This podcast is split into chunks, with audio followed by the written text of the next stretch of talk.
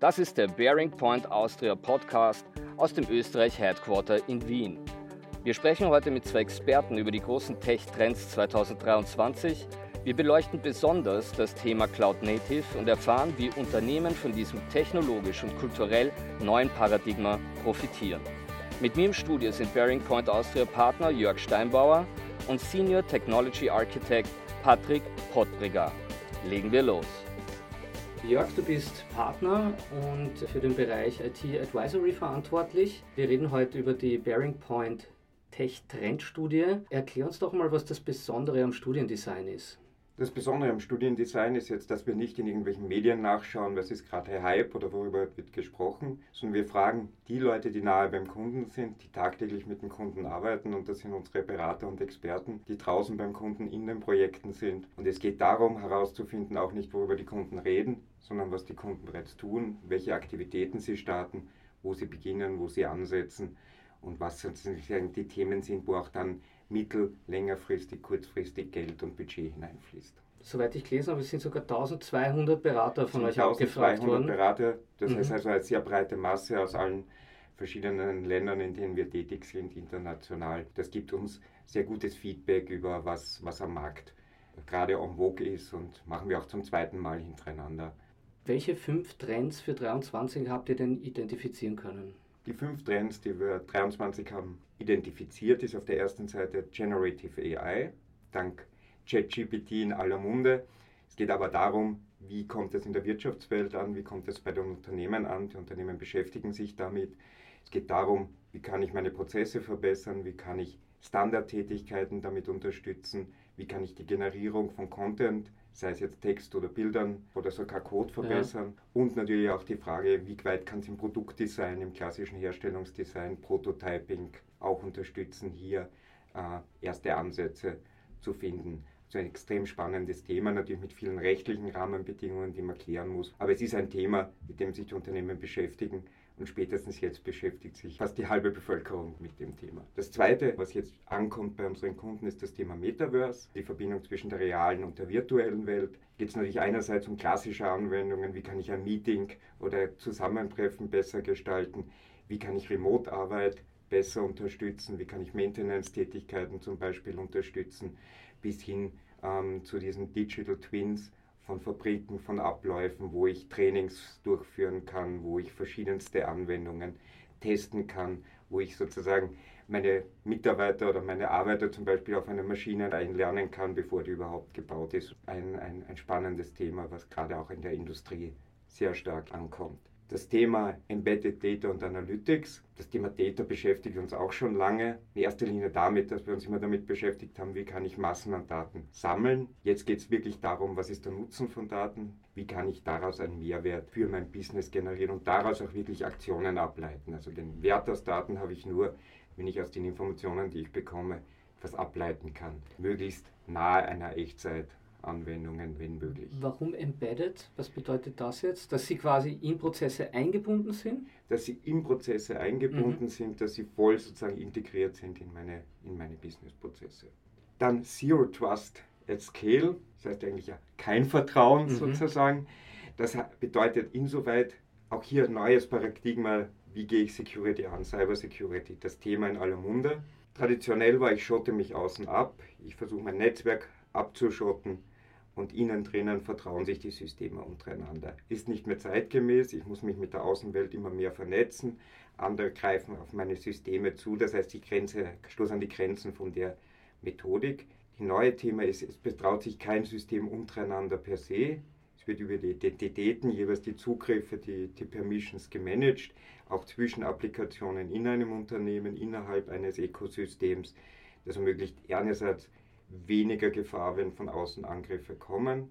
Auf der anderen Seite ermöglicht es aber auch anderen sehr gezielt Zugriffe auf Applikationen in einem Unternehmensnetzwerk zu geben. Last but not least, der Trend, über den wir heute sprechen wollen, das ist das Thema Cloud Native, wo es eigentlich um ein neues Paradigma geht, wie Applikationen betrieben und entwickelt werden in einer cloud-basierten Umgebung.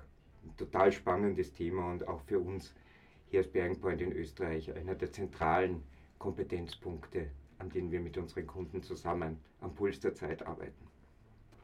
Wenn ich es richtig verstehe, steht Cloud Computing vor allem für Flexibilität der IT. Patrick, du bist der Senior Technology Architect und damit täglich mit diesem Thema beschäftigt. Was heißt jetzt eigentlich Cloud Native und wie unterscheidet sich dieser Zugang zum quasi klassischen Herangehen in der IT? Ja, das hängt stark davon ab, wen man fragt heutzutage. Es ist leider immer so, je länger ein Begriff in unserer Industrie existiert, umso verwaschener wird er.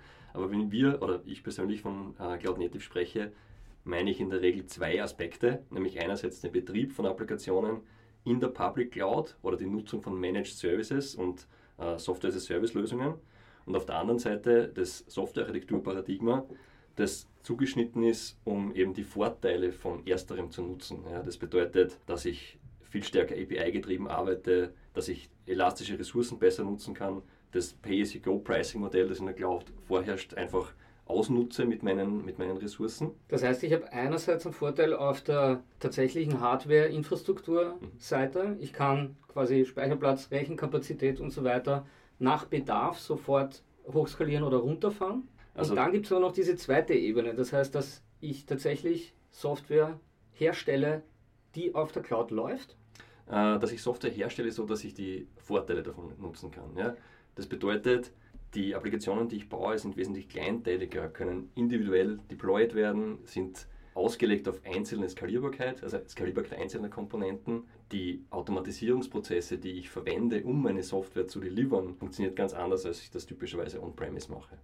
Dadurch schaffe ich es einfach, dass ich Teams, also Software Development Teams, viel mehr enable und Bottlenecks, die früher on-premise-Situationen geherrscht haben, einfach aus dem Weg räume. Ja. Was wären solche Bottlenecks, so klassische? Ja, typischerweise ist die Infrastruktur immer von eigenen Teams gemanagt worden und jegliche Änderung wurde über Ticketprozesse äh, durchgeführt oder hatte lange Lead Times. Ja. Und heutzutage ist es möglich, dass ich einfach per Klick sozusagen oder per Kommando ganze Environments aus dem Boden stampfe und Development Teams so viel schneller weiterarbeiten können. Die Iterationszyklen werden kürzer, das Portfolio der Technologien, das ich verwenden kann, ist wesentlich größer heutzutage, weil die Procurement Procurement Cycle, die man dafür benötigt, einfach nicht mehr so lange dauern.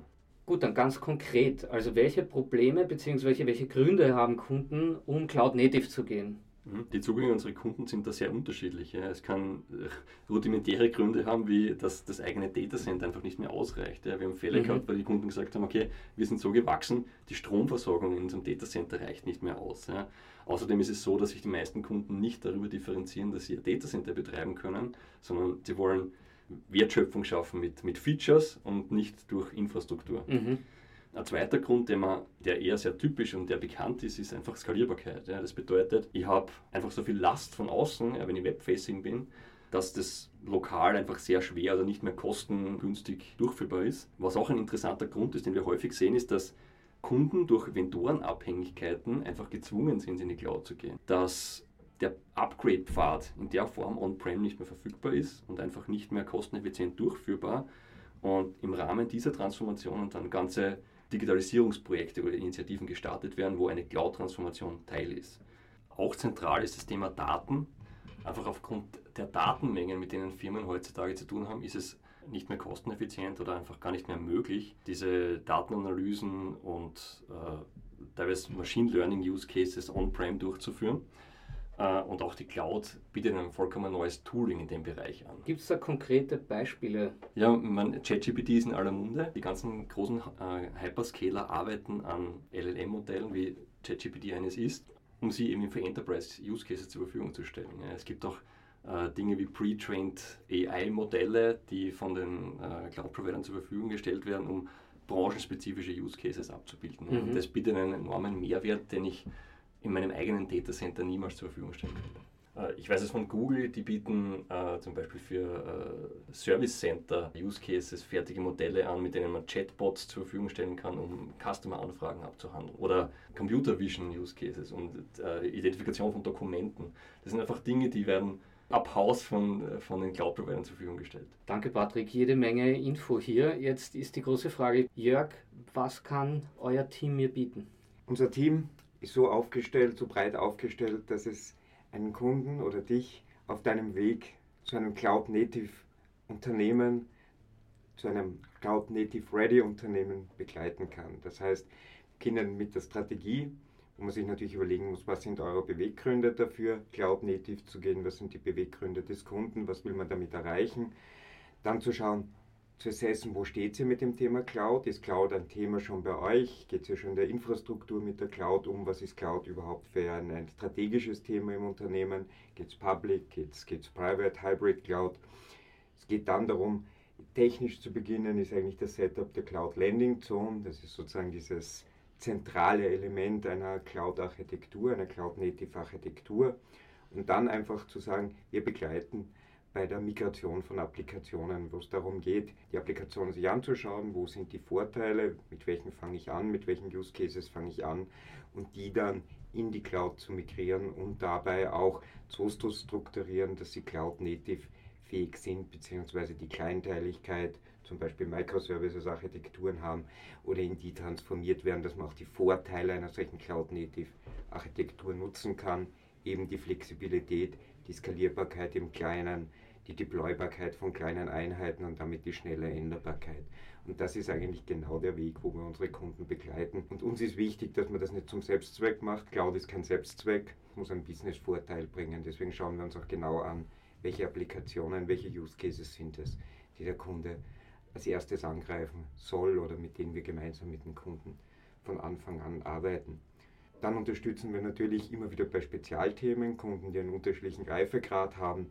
Da geht es um Plattform und Site. Reliability Engineering ist zum Beispiel ein Thema. Das ist, wie kann ich Software Engineering-Prinzipien hier in diese operativen Prozesse, meine operativen Systeme einbinden. Wie kann ich automatisieren von Prozessen in der Cloud? Automatisierung, wir haben es früher schon von Patrick gehört, ist ein großes Thema. Wenn ich in Cloud gehe und Cloud Native gehe, welche Prozesse kann ich wie automatisieren. Wie schaut meine Developer-Plattform aus, Developer Self-Service-Plattform, mehr Eigenständigkeit für die Entwickler, für die Entwicklerteams. Wie nutze ich das? Wie kann ich das aufsetzen? Wie mache ich das? Was sind unsere Erfahrungen auch damit? Ein Paradigma, mit dem wir uns auch stark beschäftigen, ist das Thema Data Mesh. Daten sind jetzt nicht eine Masse von Daten, sondern es gibt Datenprodukte, die ich dann sehr gezielt Anwendungen oder Endanwendungen zur Verfügung stellen kann. Data als Produkte, als Einheiten spezifisch für gewisse Anwender zur Verfügung zu stellen in der gewissen Kleinteiligkeit. Und was wir als Vorteil sehen, wir sind jetzt nicht gebunden an einer der großen Hyperscaler, wir haben Partnerschaften mit allen Hyperscalern, wir sind da sozusagen vollkommen unabhängig und haben auch keine Präferenz, kennen aber alle, kennen Vor- und Nachteile und können auch mit hybriden Architekturen, viele Unternehmen nutzen ja auch für verschiedene Anwendungen in verschiedenen Bereichen. Unterschiedliche Hyperscaler, können auch hier übergreifend beraten und begleiten teilweise auch Kunden vom Weg von einem Hyperscaler zum anderen, wenn sie konsolidieren beziehungsweise in der Vorauswahl. Was wir auch noch machen, aber das klammern wir heute in dem Podcast ein bisschen mehr aus, das Thema Cloud oder Cloud Native natürlich sehr stark auch ein organisatorisches Thema, ein Prozessthema. Das heißt, ich muss mit meiner Organisation mich auch anpassen, agil werden. Ich muss sozusagen klassische, moderne Methoden und Prozessorganisationsformen von IT-Organisationen annehmen. Ein USB, den wir definitiv haben, ist, dass wir das Ganze end-to-end -End begleiten können. Also wir haben auch das Hands-on-Knowledge, also wir sind nicht die Berater, die dem Anzug zum, äh, zum Kunden gehen und dann, keine Ahnung, das keine Ahnung, Buch, also, so das, das, das 20 gute Ideen droppen genau, in einer ja. PowerPoint Sondern und dann wir, wieder haben, gehen. wir haben wirklich auch die Leute, die das dann umsetzen können mhm. und das auch die Erfahrung in dem Bereich. Das heißt wirklich auch auf Development-Seite? Genau, ja. Das war der erste Teil des Bearing Point Austria Podcasts zum Tech-Trend 2023 Cloud Native. Im zweiten Teil hören Sie von den Herausforderungen, vor denen Organisationen stehen, wenn sie die vielen Vorteile des Cloud-Native-Ansatzes ernten wollen. Schalten Sie ein.